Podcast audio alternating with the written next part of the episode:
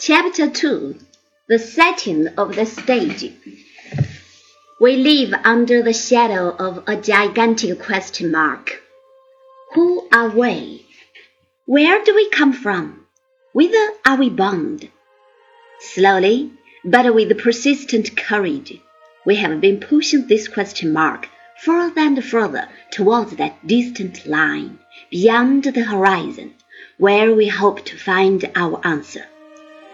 We have not gone very far. We still know very little, but we have reached the point where we can guess at many things. In this chapter, I shall tell you how the stage was set for the first appearance of man.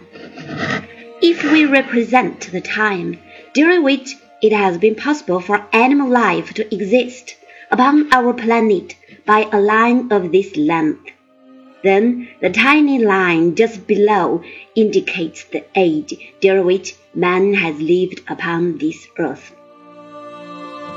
Man was the last to come, but the first to use his brain for the purpose of conquering the forces of nature.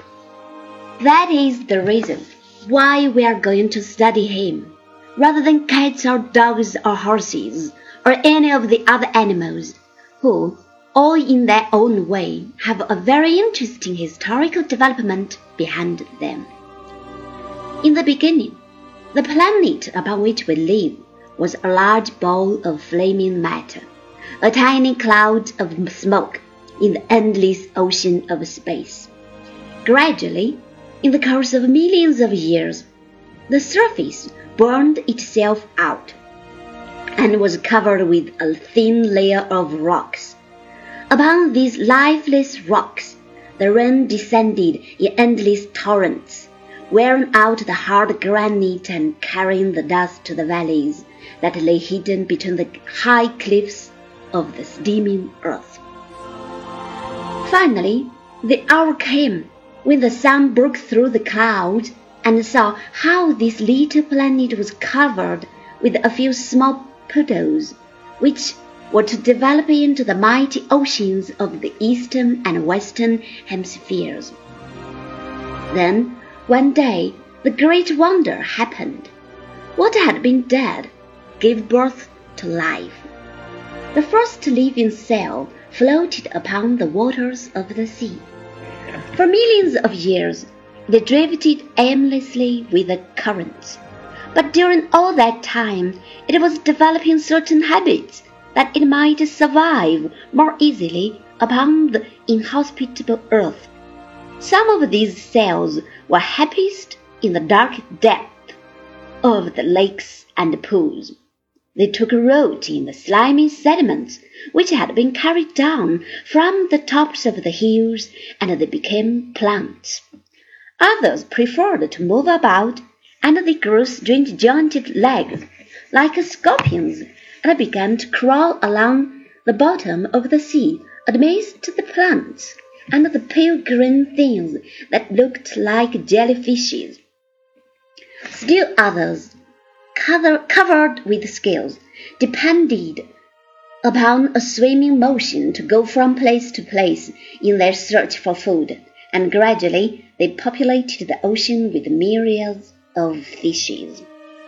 Meanwhile, the plants had increased in number, and they had to search for new dwelling places. There was no more room for them at the bottom of the sea. Gradually, they left the water and made a new home in the marshes and on the mud banks that lay at the foot of the mountains. Twice a day, the tides of the ocean covered them with their brine. For the, for the rest the time, the plants made the best of their uncomfortable situation and tried to survive in the thin air which surrounded the surface of the planet. After centuries of training, they learned how to live as comfortably in the air as they had done in the water. They increased in size and became shrubs and trees, and at last they learned how to grow lovely flowers which attracted the attention of the busy big bumblebees and the birds, who carried the seeds far and wide until the whole earth had become covered with green pastures, or lay dark under the shadow of the big trees. But some of the fishes, too